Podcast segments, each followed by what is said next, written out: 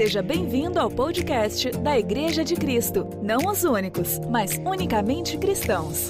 Ouça agora mais uma palavra.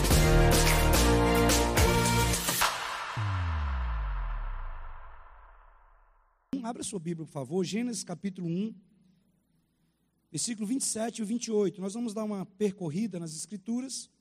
Uma das orações e um dos aconselhamentos que talvez é, a gente mais escute são pessoas querendo saber qual é o propósito de Deus para a vida dela. Não, eu quero saber qual é o propósito de Deus para a minha vida, eu quero saber o que é que Deus tem para mim.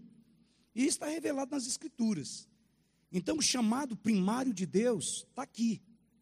Esse é o chamado primário, ser igreja. A forma como você vai ser igreja, aí é outra coisa. Mas tem algumas coisas que são características de todas as pessoas que se converteram em Cristo. Gênesis, mesmo assentado, mas reverente ao Deus da palavra, Gênesis capítulo 1, verso 27 ao 28, 27 e 28 diz assim: Criou Deus, pois o homem a sua imagem, a imagem de Deus o criou, homem e mulher os criou.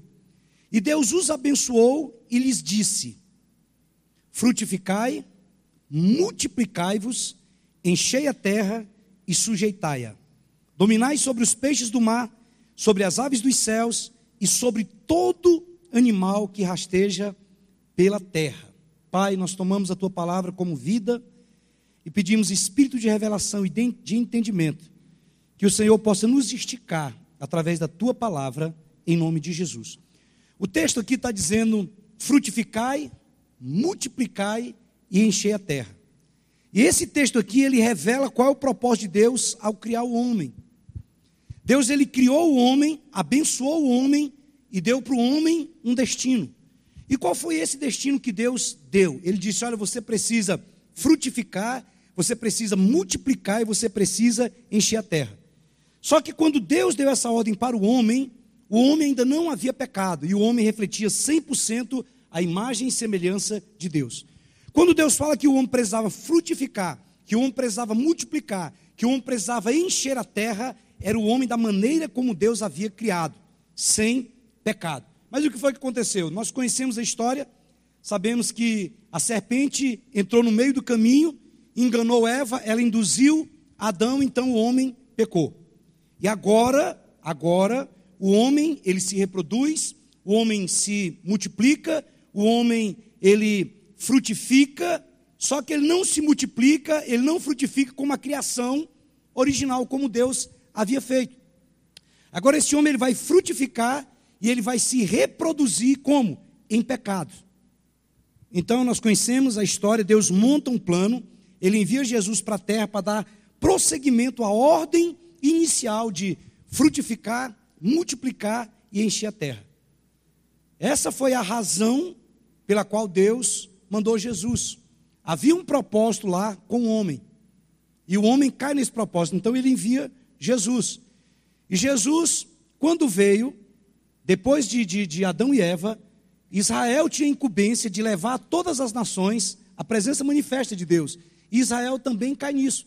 Então Jesus vem e agora ele vai dizer, você vai ver sempre ele usando essas expressões, essa expressão, que aquilo que havia sido confiado aos gentios, aos, aos judeus, agora estava se estendendo aos gentios. Então, é, é, é, é existem a divisão dos seres humanos, são judeus, e quem não é judeu, ele é gentil. Existia um terceiro povo, que nós vemos lá em João, que é chamado de samaritano, que é a mistura do judeu com o gentil. Mas a ordem de frutificar, de multiplicar, de encher a terra, de dominar, foi dada para o homem. O homem perde isso, Deus vai agora levantar uma nação, essa nação se rebela constantemente contra Deus, Deus envia Jesus e ele vai passar essa autoridade para nós como igreja. A Bíblia vai dizer em diversos textos, né? então nós sabemos que Deus monta esse plano, Deus envia Jesus para a terra e ele vai dar prosseguimento a essa frutificação, essa multiplicação e esse encher a terra. É só você pegar lá na, na implantação, quando começou a igreja, a igreja começa com um homem, passa para 12, aí passa para 50, para 70, para 120, para mil, para 3 mil, para 5 mil, e chegou agora a, a milhões e milhões de pessoas espalhadas por toda a terra. Então, essa ordem foi dada. A Bíblia vai dizer, o apóstolo Paulo fala em várias, é, em algumas passagens que Jesus é o segundo Adão. Por quê? Porque o primeiro Adão falhou. O primeiro Adão falhou. Jesus é chamado de o segundo Adão. Esse segundo Adão ele não falha. E quando Jesus ele chega aqui à terra, ele vai fazer exatamente o que Adão deveria fazer e não fez. O que foi que Jesus fez? Jesus ele frutificou, ele multiplicou e ele começou a encher a terra. Ele começou como isso? Ele escolheu 12 pessoas, 12 homens que é, não eram os mais qualificados, talvez em nenhum teste de admissão eles seriam os escolhidos. E ele vai chamar agora esses 12 homens de discípulos. E Jesus vai começar a fazer o que na vida dessas pessoas? Jesus começa a frutificar. Como frutificar? Ensinando para eles, mostrando para eles, colocando dentro de cada um deles a semente de um propósito. Jesus ele caminha com aqueles homens e não somente através daquilo que ele falava, mas aquilo que ele fazia e principalmente como ele era é que fez com que ele frutificasse na vida dos discípulos.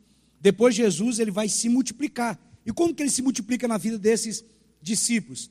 Se reproduzindo através deles, colocando dentro deles tudo aquilo que havia é dentro dele. E é por isso que ele diz: ó, se vocês creem, vocês farão não somente as obras que eu faço, mas obras maiores do que essa vocês também farão. E depois de um tempo andando com Jesus, nós vamos ver em alguns textos da Bíblia que eles passam a ser chamados de cristãos. E a Bíblia vai falar, se eu não me engano, em Antioquia foram os discípulos pela primeira vez chamados cristão. Depois, é, é, Paulo está dando um testemunho e o rei vai e diz assim: Paulo, por pouco tu não me persuades a me fazer um cristão. E ele diz: Ai, quem dera ao rei Agripa, se por muito ou por pouco tu te tornasse tais quais eu sou, exceto essas cadeias. Então, os homens agora começam a ser chamados de cristãos, que significam pequenos cristos. Jesus, então, ele frutificou, ele multiplicou, é, se reproduzindo, e agora ele vai fazer exatamente o que era para Adão fazer e não fez. E antes dele partir para o Pai, ele reúne os discípulos. Abra sua Bíblia aí, um texto muito conhecido. Eu acho que só a Eliane que nunca ouviu esse texto, né, Eliane? Mateus 20, 28, versículo 18, 19 e 20. Esse aqui, acho que é o primeiro que os meninos aprendem na escola dominical. Mateus capítulo 28, chamada de grande comissão, que jamais pode ser a grande omissão. Mateus 28, 18 a 20, está escrito assim: Jesus, aproximando-se, falou-lhes, dizendo: Toda autoridade me foi dada no céu e na terra. No céu, porque era Deus, e na terra, porque ele cumpriu todos os requisitos que eram exigidos pela lei. Ele foi o sacrifício perfeito. João, quando vê Jesus pela primeira vez, ele diz: Eis aí o Cordeiro de Deus que tira o pecado do mundo. Depois de algum tempo, João olha novamente para Jesus e diz: Só aí, eis aí o Cordeiro de Deus. Ele vê primeiro Jesus como o Salvador, e da segunda vez que ele olha, já vê ele não somente como Salvador, mas também como seu Senhor. Então o texto diz: Toda autoridade me foi dada no céu e da terra. Verso 19: Ide, portanto, e fazei o que? discípulo de todas as nações, batizando-os em nome do Pai e do Filho e do Espírito Santo, ensinando-os a guardar todas as coisas que eu vos tenho ordenado, eis que estou convosco todos os dias até a consumação do século. Então Jesus ele frutifica, Jesus ele multiplica e agora ele manda os discípulos como igreja encherem a terra de homens e mulheres que vão refletir a glória de Deus. Tem um texto, não precisa abrir, eu vou ler para você, está em Mateus capítulo 16, do versículo 13 ao 19, que diz assim: Olha, indo Jesus para os lados de Cesaré de Filipe, perguntou a seus discípulos: Quem diz o povo ser o filho do homem? Eles responderam: Uns dizem João Batista, outros Elias e outros Jeremias ou algum dos profetas. Mas vós, continuou eles, quem dizeis que eu sou? Respondendo Simão Pedro, disse: Tu és o Cristo, o Filho do Deus vivo. Então Jesus lhe afirmou: Bem-aventurado és, Simão Barjonas, porque não foi carne e sangue que tu revelaram, mas meu Pai que está nos céus. Também eu te digo que tu és Pedro, e sobre essa pedra edificarei a minha igreja. Os irmãos romanos, eles interpretam isso aqui de uma maneira diferente. Eles acham que quando Jesus fala isso, está dizendo que sobre Pedro edificaria a igreja. E por isso ele é considerado o primeiro papa. Mas na realidade, Jesus está falando aqui é sobre a revelação que Pedro tem a respeito de quem ele é. Quando ele diz assim: Olha, bem-aventurado és Simão Pedro, porque não foi carne nem sangue que te revelaram, mas meu Pai que está nos céus. Também eu te digo que tu és Pedro, e sobre essa pedra, qual pedra? Essa revelação, eu edificarei a minha igreja, e as portas do inferno não prevalecerão contra ela. Verso 19 diz: Dar-te-ei as chaves do reino dos céus, e o que ligares na terra será ligado nos céus, e o que desligares na terra terá sido desligado dos céus. Preste atenção. Essa aqui é uma autoridade conferida por Jesus para a igreja. A igreja tem poder para ligar e para desligar. Então, é muito importante nós ficarmos atentos a isso. Então, os discípulos tiveram com Jesus, eles compreendem essa missão. E quando nós vamos chegar no livro de Atos, né, Atos dos Apóstolos, é exatamente as atitudes que eles tiveram. Nós vamos ver eles colocando isso em prática. E os discípulos vão agora começar a frutificar, a multiplicar na vida das pessoas ali onde eles estavam. E é por isso que a igreja em Atos começa a crescer, começa a explodir. E algumas pessoas chegam a dizer que a igreja em Jerusalém, naquela época, quase que a metade é, é da cidade de Jerusalém, ela converteu. Diz que tinha em torno de, de 100 mil é, é, cristãos, discípulos. E depois eles vão continuar ensinando aquelas pessoas a encherem a terra. Eles vão não somente transferir a vida de Deus, mas agora eles pegam aqueles homens e colocam dentro deles a mesma semente do propósito eterno de Deus que Deus havia colocado em Jesus. Então, aqui agora chega a nossa vez, e aqui nós vamos começar a andar na palavra depois dessa breve introdução. Agora é a minha vez e agora é a sua vez. E nós temos, tem, tem muitos textos na Bíblia, nós poderíamos compreender isso. Tem um texto que eu gosto muito que está em Efésios 3, 10 e 11, não precisa abrir, eu vou ler para você, que diz assim: olha, para que pela a igreja, a multiforme sabedoria de Deus se torne agora conhecida dos principados e, e das potestades nas regiões celestiais, segundo o eterno propósito que Deus estabeleceu em Cristo Jesus, nosso Senhor. Então ele vai dizer aqui, olha, para que pela igreja a multiforme sabedoria de Deus se, se torne conhecida de principado e potestade nas, nos lugares celestiais, segundo o eterno propósito que Deus estabeleceu em Cristo Jesus, nosso Senhor. Então, como igreja, nós vamos exatamente manifestar essa multiforme sabedoria de Deus. Então, a igreja é um organismo vivo e por isso ela precisa crescer e crescer de forma natural. E quando nós falamos de crescimento da igreja, talvez do coração de alguns líderes, é, é não aqui, mas é, espalhado pelo mundo, a ideia talvez seja só de ter uma massa de manobra. Mas na realidade nós entendemos que cada pessoa que aceita Jesus como Senhor e Salvador é uma pessoa menos do inferno e é uma pessoa a mais nos céus. E essa é a visão de Deus. Então, como igreja, né, nós temos um slogan, né, uma igreja viva e saudável. Foi isso que Deus colocou no coração do pastor João Márcio. Não somente uma igreja viva, mas também uma igreja saudável. Por quê? Porque às vezes pode estar viva, mas não está saudável. E pode ser que a pessoa tenha uma tendência a querer crescer só para um lado, querer crescer só de forma qualitativa, é só é, de forma só em qualidade e não pensa em quantidade. E quando nós fazemos isso, eu particularmente, eu tenho uma palavra que é do meio futebolístico, eu acho que é uma trairagem com Jesus, né? Porque ele nos alcançou, nos tirou do inferno, nos colocou é, em lugares celestiais e agora que eu aceitei a Jesus, que Jesus entrou na minha vida, eu tenho as minhas lutas, eu tenho as minhas dificuldades, mas o meu destino eterno está confirmado. Porque Jesus é o caminho, a verdade e a vida. Então eu sei quem eu sou em Cristo Jesus. Então, se eu me omito de, de manifestar isso às outras pessoas, de tornar isso conhecido às outras pessoas, eu estou pensando somente em mim mesmo. Então eu não estou pensando naquilo que já foi feito na minha vida. Então a propagação do Evangelho é, acima de tudo, um ato de, de altruísmo. Você tira o egoísmo de parar de pensar nas suas próprias lutas, nas suas próprias guerras, e você vai entender qual era o propósito eterno de Deus através do sacrifício de Jesus Cristo.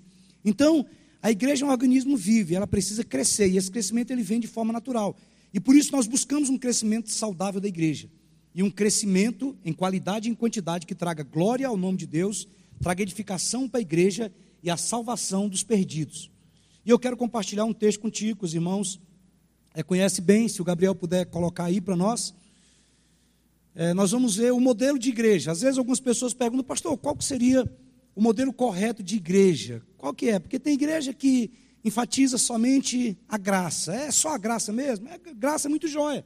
Mas a graça que acolhe e não transforma, é complicado de você aceitar. Porque a graça, a graça que salva a minha vida, ela deve transformar a minha alma. Ah, não, pastor, mas o pessoal fala que a igreja mesmo é a igreja que dá ênfase ao louvor. Não, a igreja mesmo é a igreja que dá ênfase à cura, à libertação, à prosperidade. Não, não, a igreja mesmo boa, a igreja certa, a igreja. Não, o modelo está aqui em Atos, capítulo 2, podem abrir aí enquanto o Gabriel procura lá. Atos, capítulo 2, do verso 42 ao 47. Ali está o modelo bíblico de igreja e que nós devemos procurar viver e ser. Então nós vamos perceber que aqui nessa igreja de Atos, no capítulo 2, a igreja crescia em três dimensões a igreja crescia para cima, na comunhão com Deus, ela crescia para dentro, na comunhão com os, é, os membros da igreja, e ela crescia para fora, através da evangelização é, do perdido. Atos capítulo 2, do verso 42 ao 47, mesmo assentado, está escrito assim: E perseveravam na doutrina dos apóstolos, e na comunhão, e no partir do pão e nas orações. Em cada alma havia temor, e muitos prodígios e sinais eram feitos por intermédio dos apóstolos. Todos os que creram estavam juntos e tinham tudo em comum. Eles vendiam as suas propriedades e bens, distribuindo o produto entre todos à medida que alguém tinha necessidade. Diariamente perseveravam unânimes no templo, partiam pão de casa em casa e tomavam as suas refeições com alegria e singeleza de coração, louvando a Deus e contando com a simpatia de todo o povo. Pronto, está aqui. Aí ele vai concluir o verso 47 dizendo: Enquanto eles faziam essas coisas aqui, aí o texto diz: acrescentava-lhes o Senhor o quê? dia a dia os que iam sendo salvos. Então, simples assim. Então, deixa, vamos dar uma discorrida rapidamente aqui nesses, nesses, é, nessas características dessa igreja. Ele começa no verso 42, eu não vou fazer de um por um, nós vamos dar uma, uma avançada. Mas ele começa no verso 42 dizendo assim: olha, e perseveravam na doutrina dos apóstolos, que mais? Perseveraram na doutrina dos apóstolos, na comunhão, no partir do pão e nas orações. Então nós vamos ver aqui algumas características. Primeiro, perseveravam na doutrina dos apóstolos. Isso aqui fala de quê? De Bíblia. Isso aqui fala da palavra. Preste atenção. Uma igreja que quer crescer de forma viva e de forma saudável é uma igreja que não pode ser analfabeta biblicamente. É uma igreja que precisa conhecer a palavra. E hoje a palavra está de fácil acesso, em todo celular, em todo lugar nós temos. Mas eu aconselho a quem tem Bíblia só no celular que compre uma Bíblia de papel até para você poder se, se localizar. Porque alguém que já tem muito tempo de, de, de convertido e que ele domina bem as escrituras, que ele sabe onde estão os livros, então ele vai ter facilidade. Mas imagine alguém que converteu e ele nunca pegou uma Bíblia de papel. E o pastor chega e fala assim: abra no, Bíblia, no livro de Ageu. Aí lá vai ele. Onde é que ele vai? Será que tem isso na Bíblia mesmo? O pastor está brigando comigo, está raiando comigo, como é que é? Então, pelo menos para você ter uma noção de localização, para você ter uma, uma visão, talvez é, seria muito importante isso.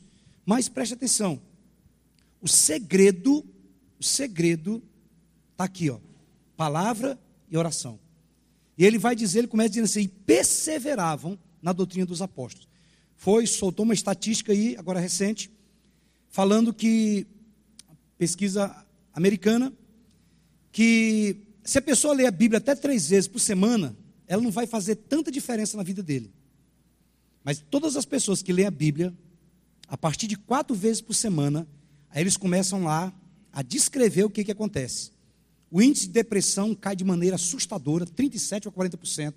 O índice de suicídio cai assim também assustadoramente. É, é, é, de volta, tanta coisa. Ele vai falando.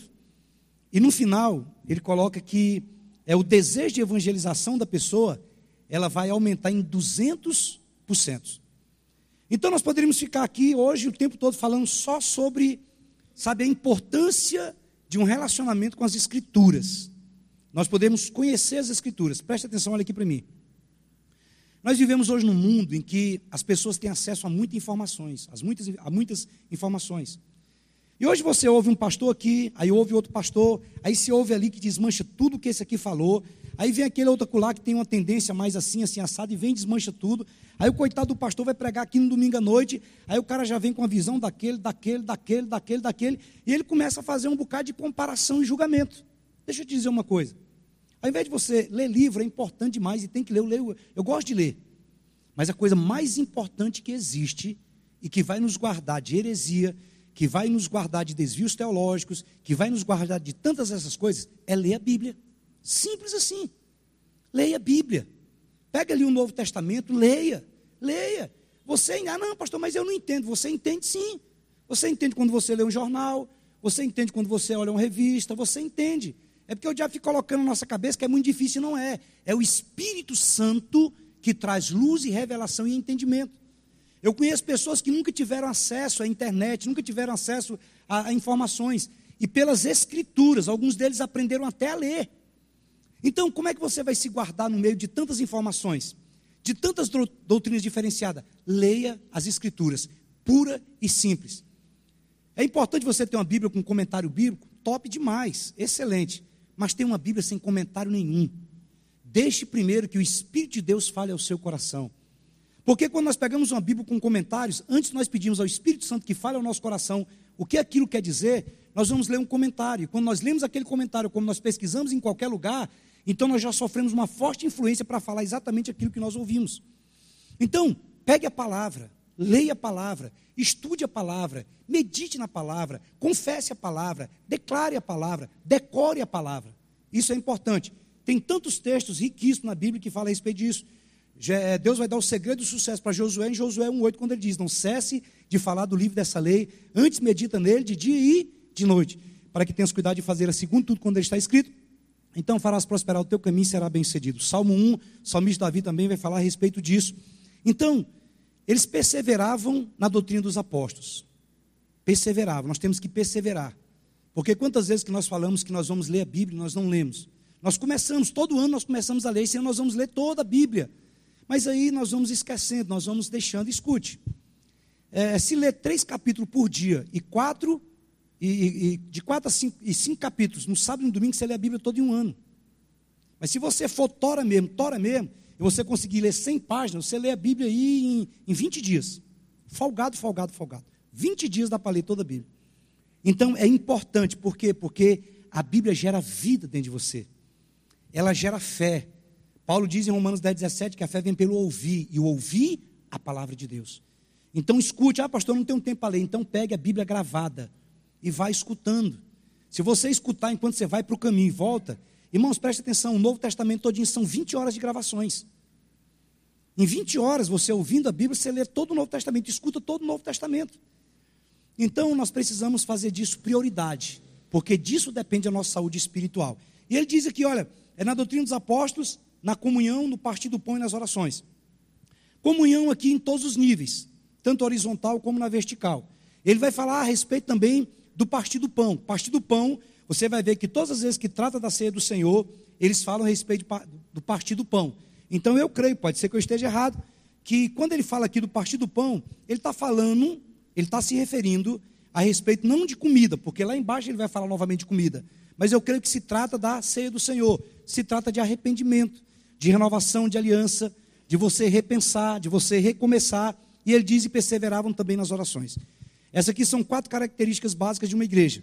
Uma igreja que não é analfabeta biblicamente, uma igreja que tem comunhão tanto na horizontal como na vertical, tanto com os irmãos como com Deus, uma igreja que é uma igreja quebrantada, uma igreja que entendeu o sacrifício do Calvário, uma igreja que é, não precisa viver debaixo de condenação, mas sabe que pode se arrepender diante de Deus e alcançar perdão, e uma igreja também de oração. Escute, a maioria dos nossos problemas seriam resolvidos se nós orássemos mais. O grande problema é que o que nos falta é oração. O que nos falta é oração. Nós, nós parece que nós não levamos tão a sério isso, como Jesus falou que isso era importante. Quando nós olhamos para a vida de Jesus, nós vamos ver que o próprio Jesus, o próprio Jesus, ele participava de cruzadas evangelísticas, Jesus curava enfermos, ressuscitava mortos, e o texto diz que quando tinha aquela multidão com ele, ele se retirava para lugares solitários para poder fazer o quê? Orar. Se ele era Jesus, sendo usado como ele era usado, e ele precisava se retirar para orar, imagina nós. Você vai ver o apóstolo Paulo pedindo, pedindo a igreja para orar por ele. E nós vamos ver quantos homens de Deus, os discípulos e tantos homens em toda a história bíblica, que se retiravam para orar. Então nós precisamos fazer da oração esse instrumento. Esse instrumento de não somente edificação própria, mas também de poder alcançar aquilo que Deus tem para nós. Então, isso é importante. Mais na frente eu mais um pouquinho sobre isso. Então, a igreja que tem Bíblia, uma igreja que tem comunhão, que tem intimidade, que conhece a Deus. Eu não estou falando aqui de experiência, estou falando de, de convivência com o Senhor. E uma igreja que é, é, é, também uma igreja que ora. No verso 43 vai dar outras características da igreja. Em cada alma havia o quê? Temor. E muitos prodígios e sinais eram realizados por intermédio dos apóstolos. Outra igreja, outra característica da igreja primitiva, que deve ser nossa também, é uma igreja que teme a Deus. Irmãos, eu vou dizer algo para você. Esse temor a Deus não é, não estou falando de ter medo de Deus. Mas as pessoas estão chegando num nível que elas estão achando que tudo é relativo. Sabe? Porque Deus perdoa e perdoa mesmo. E as pessoas começam a achar que elas podem viver de qualquer jeito. Perderam o temor. Pessoas que sobem para cantar, que sobem para pregar.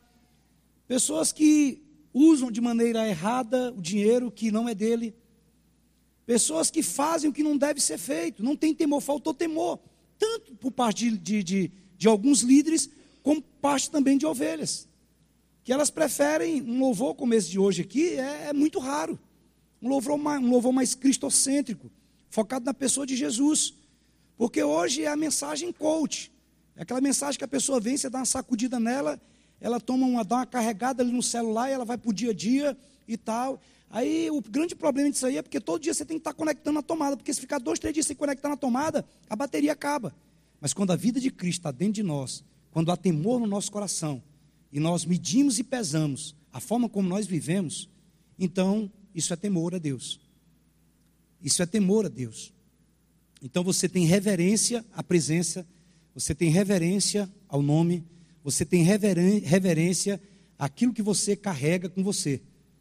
Então o texto diz que havia, em cada alma havia temor, e muitos prodígios e sinais eram realizados pelos apóstolos. Uma igreja bíblica é uma igreja que ela teme a Deus, mas ela não teme por medo, ela teme por amor, ela teme por respeito, ela teme porque ela sabe do sacrifício e ela sabe qual é o propósito dela. Mas é uma igreja também que tem sinais e prodígios, realizados por intermédio da igreja. Então preste atenção, esse tempo aí do, do, do, do, do clero e do leigo, isso acabou. A era do clericalismo, que existia os sacerdotes com batina, é, orando e rezando em latim, ou o pastor ungido com a capa de Superman, dando rasante no culto e fazendo a coisa cair e acontecer, isso acabou, irmãos, há muito tempo em Cristo. Então hoje, hoje, preste atenção, desde quando a igreja foi estabelecida, o sacerdócio ele é universal. E quanto mais pessoas entendem isso dentro de uma igreja, dentro de uma congregação, então mais manifestação de Deus vai existir. Então, prodígios e sinais eram coisas comuns no meio da igreja. Aquilo que é sobrenatural para nós é natural para Deus. E quanto mais pessoas praticam, exercitam isso de forma simples, isso vai se tornando natural no nosso meio. O grande problema é que às vezes nós achamos que tem que ser um superman gospel para poder orar por alguém. Não. Escute, os maiores milagres, os maiores prodígios e sinais que acontecem, não é dentro de um templo, é no dia a dia, sendo igreja na rua. É aquela pessoa no seu trabalho que está com dor de cabeça, é aquela pessoa lá na sua vizinhança que está com câncer, que está com casamento destruído, e você chega com boca de Deus e vai levar o evangelho para ela. E Deus vai nos usar assim. Todo mundo não precisa de um homem que vai lá. Eu não estou dizendo aqui que, que as pessoas não devam receber oração, não estou dizendo isso. Nós temos que orar uns pelos outros, porque isso é bíblico. Mas nós precisamos entender o sacerdócio universal do crente. Que cada crente é um ministro. E que nós temos autoridade. Jesus disse: aquele que crê no meu nome, ele farão as obras que eu faço e maiores falarão. Em meu nome falarão novas línguas, em meu nome expelirão demônios, em meu nome curarão os enfermos. E ele vai falando. Então, isso aqui foi designado para todos nós. Então, é, nós temos que acreditar mais nisso. Acreditar e orar. Pastor, mas e, e se não acontecer? Aí não é problema meu, meu amigo. Eu não chego para a pessoa e falo assim, não, você está curado em nome de Jesus. Não, eu digo assim, olha, pela fé eu creio que Jesus pode te curar e eu vou orar para ele te curar. Eu não dou um, unção, como é que é o nome daquela unção lá que extrema unção para ninguém. Entendeu? Eu chego lá e declaro uma palavra de vida, de vida. Isso pode acontecer no dia a dia, em todos os lugares que nós estivermos. Outras características da igreja, o verso 44 diz assim, olha, todos os que creram estavam o quê? Juntos e tinham tudo em comum. Outra característica de uma igreja deve ter unidade. Tem que ter unidade, presta atenção. visão mais visão é igual a divisão. A igreja fulana, a igreja beltrana, a igreja não sei o quê, ah, porque a visão delas é essa. É a visão que Deus deu a elas. Nós lemos aqui que a multiforme sabedoria de Deus, ela vai se tornar conhecida agora dos capeta tudo, para que o reino de Deus seja implantado. Tem que existir todo tipo de igreja para todo tipo de pessoa. O que nós buscamos é tentar encaixar todas essas características aqui da igreja de Atos no nosso meio. É bem mais difícil, é. Às vezes é bem mais fácil você abrir uma igreja e começar a fazer campanha de libertação, fazer campanha de cura, fazer campanha de prosperidade. Rapidamente fica lotada de pessoas. Aí você não vai conseguir discernir se são discípulos ou se é multidão. Mas você vai conseguir encher. Agora, quando eu entendo exatamente isso, que é, é, é, existe uma visão de Deus que foi dada é, para os nossos líderes que vieram antes de nós, e nós vamos dar sequência nisso, então nós vamos ter paz em Cristo, irmãos. Nós vamos viver em paz, sem se preocupar com a grama do vizinho, sem se preocupar, mas o outro está agindo desse jeito, está trabalhando desse jeito e está crescendo. Ei, quando Pedro veio perguntar para Jesus, e quanto a João, o que, é que você vai fazer com ele? Jesus dizia, rapaz, cuida da tua vida, rapaz. Entendeu? O que interessa é o que eu vou fazer contigo, o que eu vou fazer com outro é problema meu e dele. Então, o que Jesus vai fazer através da Bleia, através de, de, de, de da, da, da Sara, através da vida. Hum, meu irmão, isso aí é eles e Deus. Agora, nós vamos cumprir com o propósito de Deus designado para nós. Qual que é o DNA de Deus para nós? Então, Deus nos deu um DNA, Deus nos deu uma característica, e isso vem de anos e anos, desde quando a igreja foi implantada. Então, Deus vem fazendo isso. Então, nós precisamos andar em unidade. Porque se não houver isso, então é problema. Imagina lá dentro da sua casa, se é uma família com muitos filhos, como lá em casa era, se cada um começar a pensar de um jeito e querer que as coisas dentro de casa sejam, não, tem que entrar num acordo. Como família, vai haver discordância, vai haver isso, vai haver aquilo, mas tem como chegarmos num consenso e andarmos juntos, porque nós temos um só propósito. Outra coisa que nós vemos aqui, verso 45, que é outra característica, diz assim: olha, vendiam suas propriedades e bens, distribuindo o produto entre todos, à medida que alguém tinha necessidade. Irmãos, preste atenção. Jesus disse: Olha, se as vossas obras não excederem a dos escribas e dos fariseus, alguma coisa está errada. É inadmissível que qualquer outro tipo de instituição na face da terra tenha mais trabalho social do que a igreja. A igreja, ela tem que ir atrás do perdido, do pobre, do necessitado, sabe, daqueles em estado de, de, de, de vulnerabilidade, naqueles lá, sabe, na viúva. Tem que ir lá onde ninguém quer, aqueles que ninguém quer. Esse é o papel da igreja. A igreja tem que ter orfanato, a igreja tem que ter hospital, a igreja tem que ter tratamento para quem tem problema mental, a igreja tem que ter todas essas coisas. A igreja precisa se posicionar. Não é só pegar dinheiro e construir templo e faz aqueles negócios mega, sabe, templo de herói. Não, não, não, não, não. A igreja tem que preocupar com as pessoas. As pessoas são mais importantes do que a estrutura. E nós temos que, que fazer isso, nós temos que trabalhar. Por quê? Porque nós vamos mostrar nossa fé é através das nossas obras. Não adianta a pessoa dizer que tem fé, não, eu tenho fé, minha igreja é cheia de fé, cheia de fé. Mas não tem cadê? Qual o trabalho que você, qual o trabalho relevante no meio da sociedade? O que é que nós estamos fazendo para mudar a fibra moral da região que nós estamos? O que é que nós estamos fazendo para que o índice de, de, de, de, de prostituição, o índice de abuso acabe? O que é que nós estamos fazendo para isso? Então, a igreja, ela tem que ser uma igreja relevante, uma igreja, é, eu não sei quem foi o pastor que falou isso primeiro, mas eu escutava muito o pastor Gerson. A igreja tem que ser de tal forma que, se houver um desaparecimento, um arrebatamento do prédio, a vizinhança fique preocupada para onde foi a igreja. Agora, se a igreja virar um supermercado, os vizinhos soltar foguete, alguma coisa está errada. Agora, se arrancar, se amanhecer o dia aqui amanhã e esse prédio desaparecer, os outros prédios desaparecerem, vai fazer falta para a nossa comunidade. A comunidade vai sentir e vai dizer: Poxa, essa igreja aqui era uma bênção para nós. Essa igreja aqui cuidava das crianças, cuidava disso, cuidava daquilo.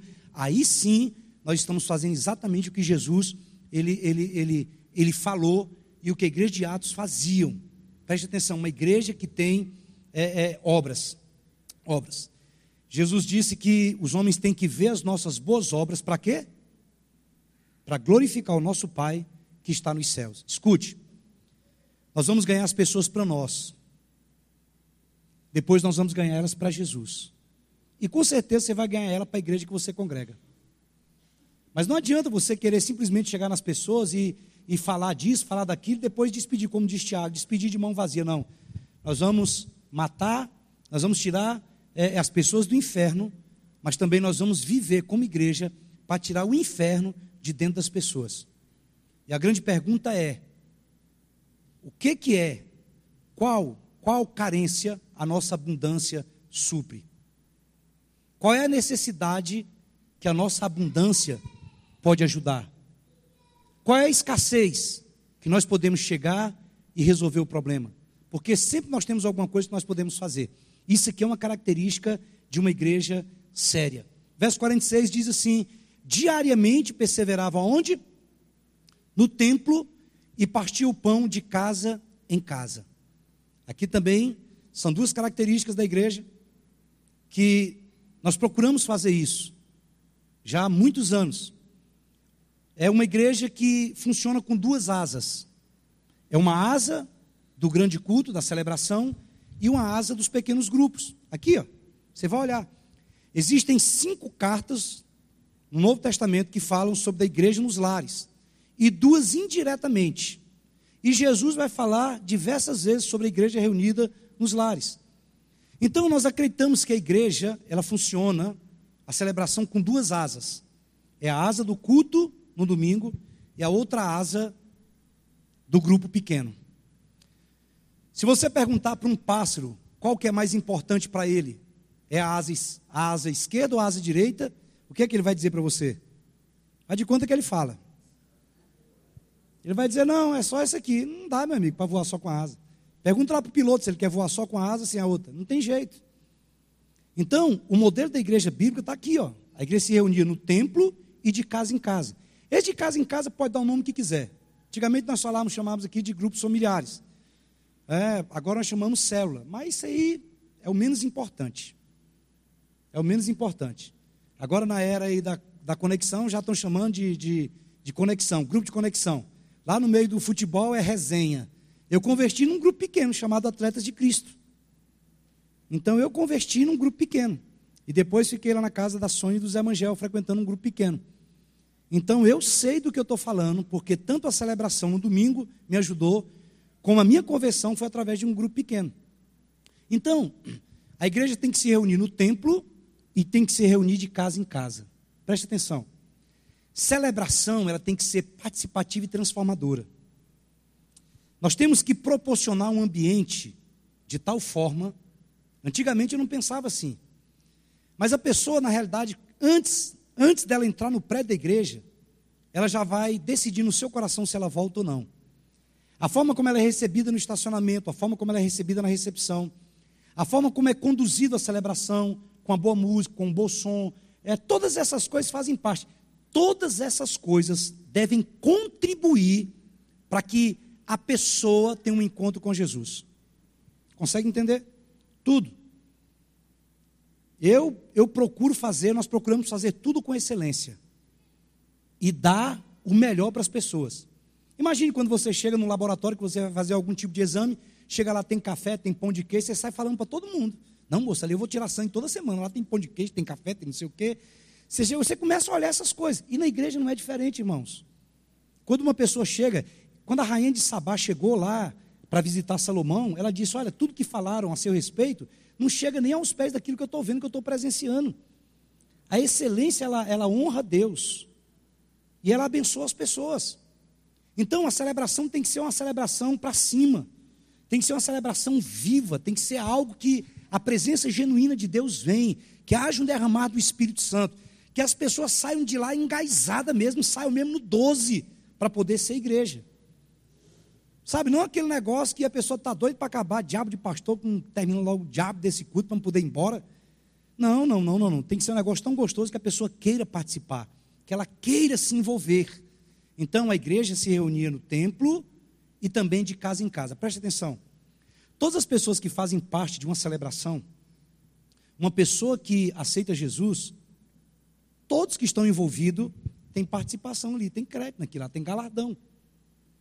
Porque Jesus, ele, ele, ele, não, ele nunca, a Bíblia não diz que ele vai falar no grande dia, ó, é, pastor, entra aqui no gozo do teu Senhor. Apóstolo, entra no gozo do teu Senhor.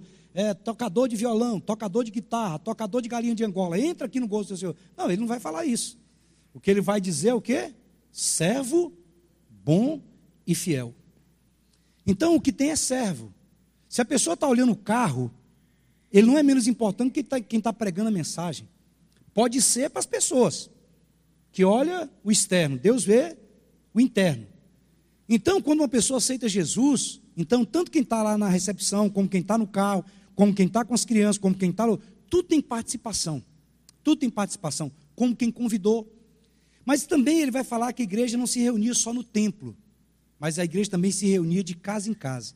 E aqui eu quero chamar um pouco a sua atenção a respeito desse aqui. A maior igreja do mundo, as maiores igrejas do mundo são igrejas em grupos pequenos.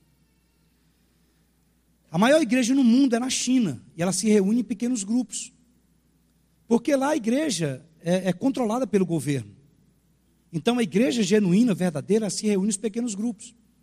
E nesses países, é, é, é, é chamado cortina de fé, os países comunistas, eles já têm já um, eles já têm uma certeza no coração deles. Se o governo chegar e fechar os prédios, a igreja não acaba. Preste atenção. Uma igreja que se reúne só no templo, se baixarem um decreto no país e mandar fechar, acabou. Acabou. Agora, se uma igreja se reúne em grupos pequenos, se ele estiver em qualquer lugar e mandar fechar as portas do prédio, a igreja continua. Porque a igreja não é o prédio, são as pessoas que se reúnem.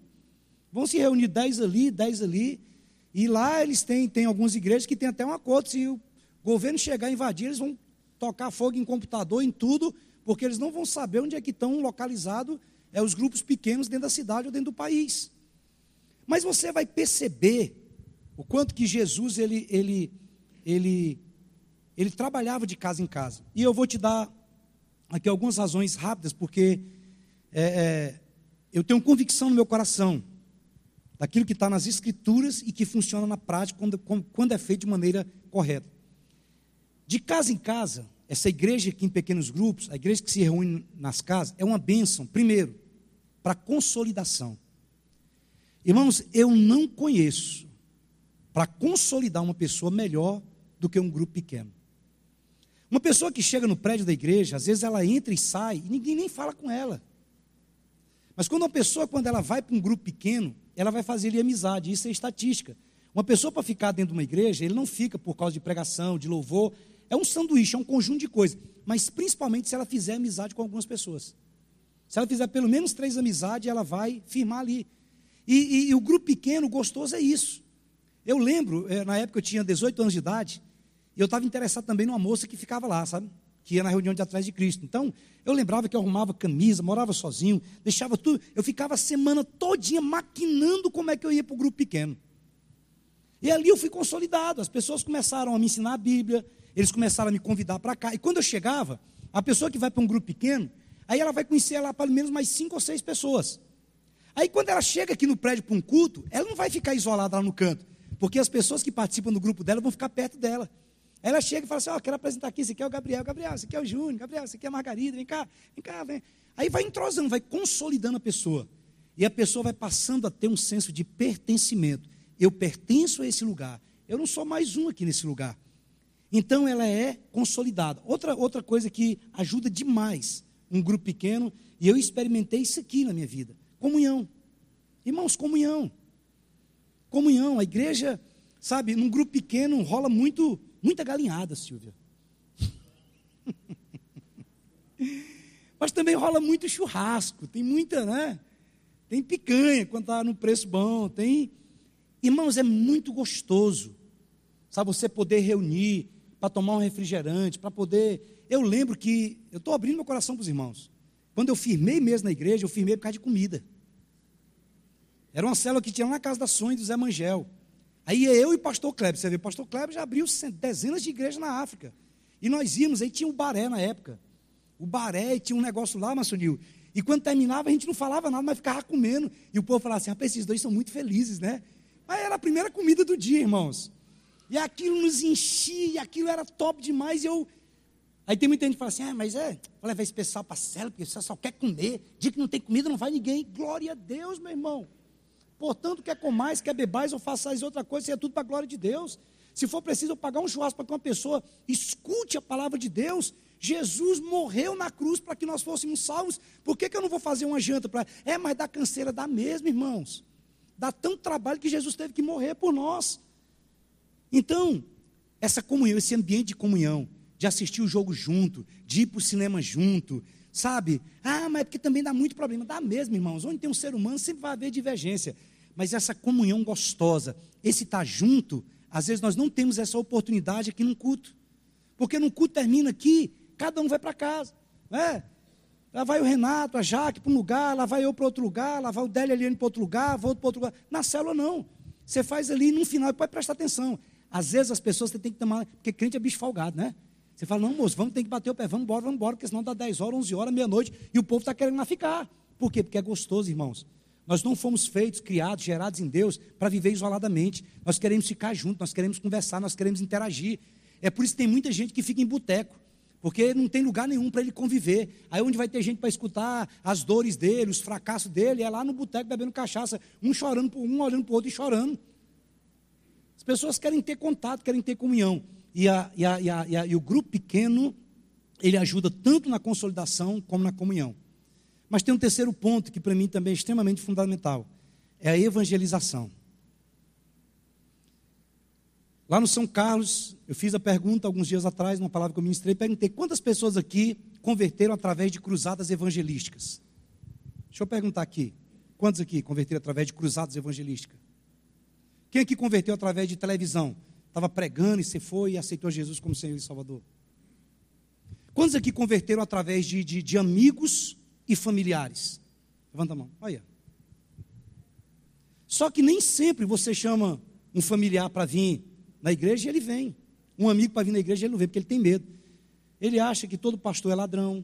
Ele acha que vão fazer lavagem cerebral. Eles acham uma série de coisas. Eles nos acham esquisitos e nós somos mesmo. Mas aí quando ele vai, você chama ele e fala assim: ó, rapaz, eu vou ter um, vou ter um churrasco lá em casa. Vamos lá, o cara, rapaz, vamos ele já começa a se escapa aí já, principalmente se a carne tiver cara. Aí lá você faz uma oração, lê um versículo da Bíblia. Outra vez você chama ele para assistir um jogo, para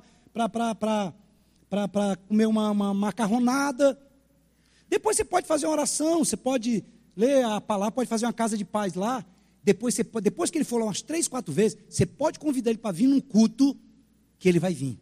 Ele não tem mais medo. Ele fala assim, não, achei, ela é meio esquisitinha, Silvia, mas ela, eu vi que ela é normal, eu vou, eu vou lá visitar a igreja que ela congrega.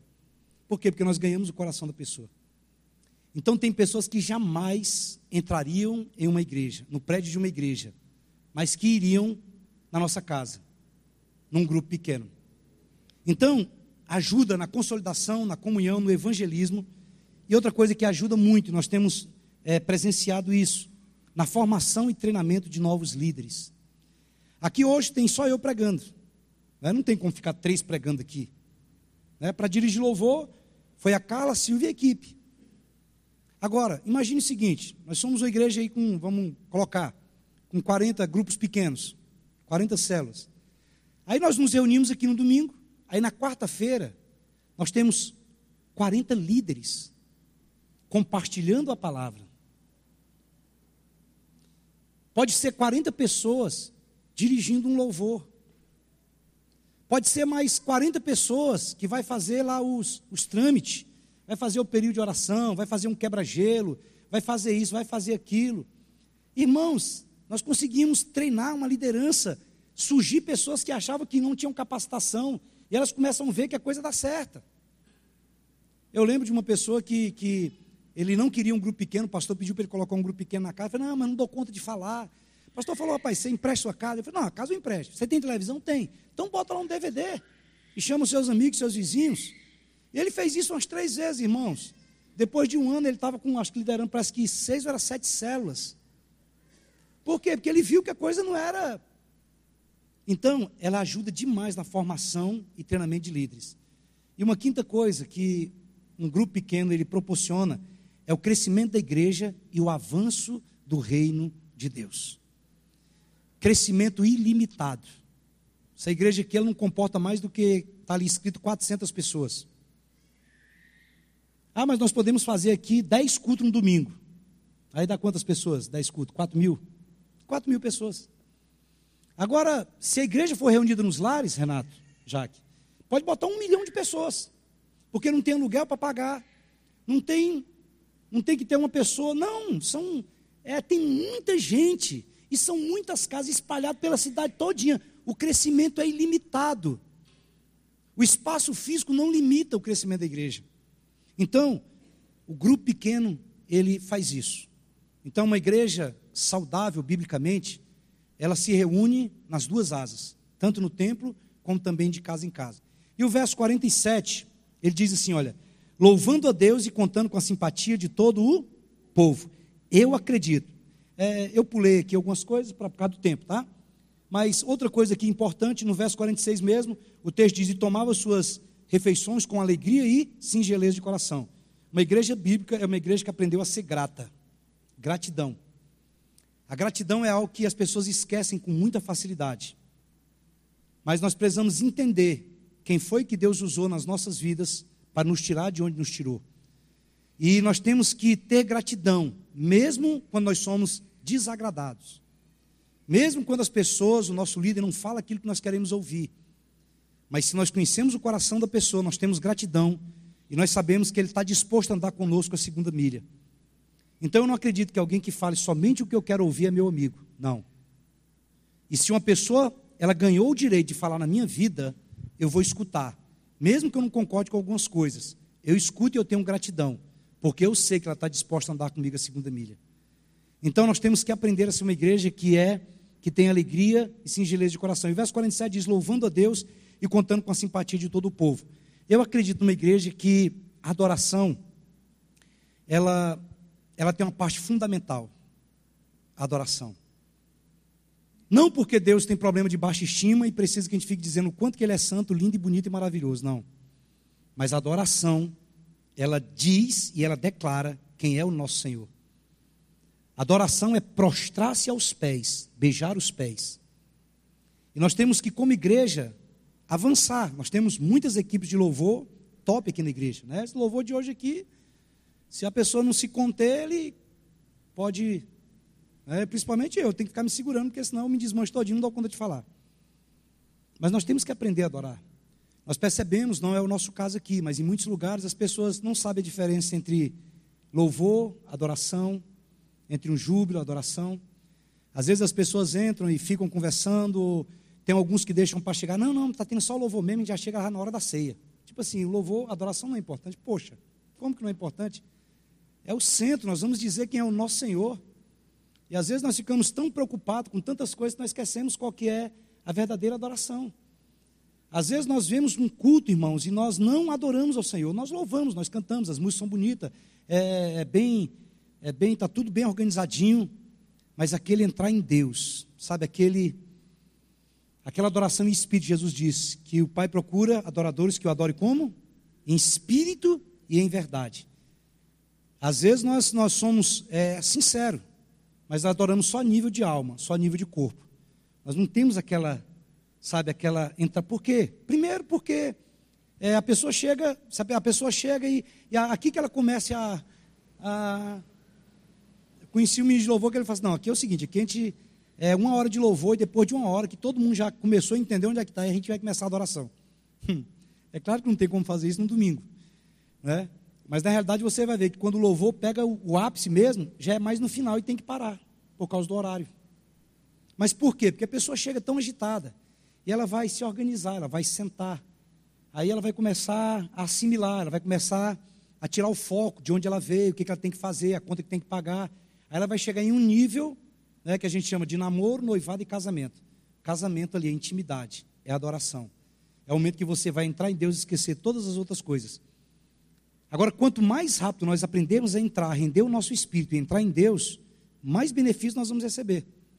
Nós podemos trazer a nossa mente cativa a Cristo né, e tentar, quando nós falamos para fechar os olhos, é exatamente para você tentar se desvincular das coisas que estão mais ali externas, para você voltar o seu espírito para Deus.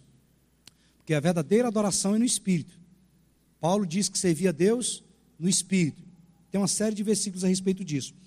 Então, a, a, a, a igreja, ela, o texto diz que louvando a Deus e contando com a simpatia de todo o povo, enquanto isso acrescentava-lhe o Senhor dia a dia os que iam sendo salvos. Então, nós vamos fechar a conta e passar a régua, pode subir aqui, a equipe de louvor, por gentileza. E eu vou só ler uns textos para você aqui rapidinho e nós encerramos, tá? Não precisa abrir, não. Crescimento para cima. Nós vimos aqui, o crescimento para cima, para dentro e para fora. Crescimento para cima através da comunhão com Deus. Tempo de qualidade com Deus. Marcos 3, 13 e 14 diz assim: olha, Jesus subiu ao monte, chamou os que ele quis e eles foram para perto dele. Então escolheu doze homens para ficar com ele e serem enviados para anunciar a mensagem da salvação. Esse versículo aqui, a semana passada, no São Carlos, eu preguei uma hora e dez. Com esse versículo aqui, ó. E é claro que eu não vou fazer isso agora. Mas preste atenção, crescimento para cima. O texto diz que Jesus escolhe 12 discípulos e chama para eles estarem com ele. O texto diz assim: olha, escolheu os que ele quis para ficar perto dele. E diz: e ele escolheu 12 homens para ficar com ele. Primeiro chamado nosso é comunhão com Deus. Nós vamos ficar com ele, e depois que nós ficarmos com ele, e nós vamos ficar com ele não para ter experiência com ele, mas para desenvolver relacionamento com ele. As experiências vêm de reboque. Às vezes tem pessoas que querem tirar a vigília, quer falar é período de oração, quer ir para monte, porque querem ter experiência com Deus. Isso é bom, não tem problema nenhum. Mas preste atenção, o relacionamento é mais importante do que a experiência. Eu vou me relacionar com Deus, vou ter intimidade com Deus, e as experiências vão ser consequência disso. O texto diz que Jesus primeiro chamou os discípulos para estarem com ele, e uma vez que estavam com ele, ele então enviou eles para pregar a salvação. Quando Jesus morre, ele chama os discípulos e diz: Olha, ele fala para o discípulo: permanecer em Jerusalém até que do alto sejais revestidos de poder. E a Bíblia diz que quando Jesus vem, ele fica 40 dias com os discípulos, falando das coisas concernentes ao quê? Ao reino de Deus. Então nós somos chamados primeiro para intimidade. Nós somos chamados primeiro para quê? Não para fazer a obra de Deus, mas estar com o Senhor da obra, para desenvolver intimidade com Ele. Uma vez que eu desenvolvi esse relacionamento com Ele, o texto diz que Jesus chamou os discípulos para estarem com Ele e depois os enviou para poderem pregar a salvação. Então nós precisamos desenvolver esse crescimento para cima. Crescimento para dentro, através da comunhão. Salmo 133 diz assim: Ó, oh, quão bom e agradável viverem unidos os irmãos. É como óleo precioso sobre a cabeça, o qual desce para a barba, a barba de Arão, e desce para a gola de suas vestes. É como o orvalho de Hermon, que desce sobre os montes de Sião. Ali ordena o Senhor a sua bênção e vida para sempre. O Salmo está dizendo aqui que quando há comunhão, Deus ordena a sua bênção e a sua vida para sempre. Mas nós temos também que crescer para fora, através da evangelização. Marcos 16, 15, Jesus disse sim: ide por todo mundo e pregai o evangelho a toda criatura. A palavra de Deus também diz em 2 Pedro capítulo 3, verso 9, que ele não quer que ninguém pereça, mas que todos cheguem ao arrependimento. E 1 Timóteo 2,4 diz que todos os homens chegam, que todos os homens sejam salvos e que cheguem ao pleno conhecimento da verdade. Então nós vamos crescer para cima, vamos crescer para dentro e vamos crescer para fora como igreja. Escute, o maior privilégio que nós temos é de fazer parte da igreja de Jesus Cristo. Escute, a resposta para o mundo é a igreja. Eu não estou falando do prédio, não estou falando da denominação. Eu estou falando da igreja. A igreja é a resposta que a humanidade precisa. Não é governo A ou B, é a igreja. E nós somos a igreja. E aonde nós formos, em qualquer área que nós formos plantados por Deus, nós vamos frutificar e manifestar o Filho de Deus. Gostou? Então acesse nossas redes sociais e compartilhe. Arroba Fama e canal do YouTube Igreja de Cristo Fama.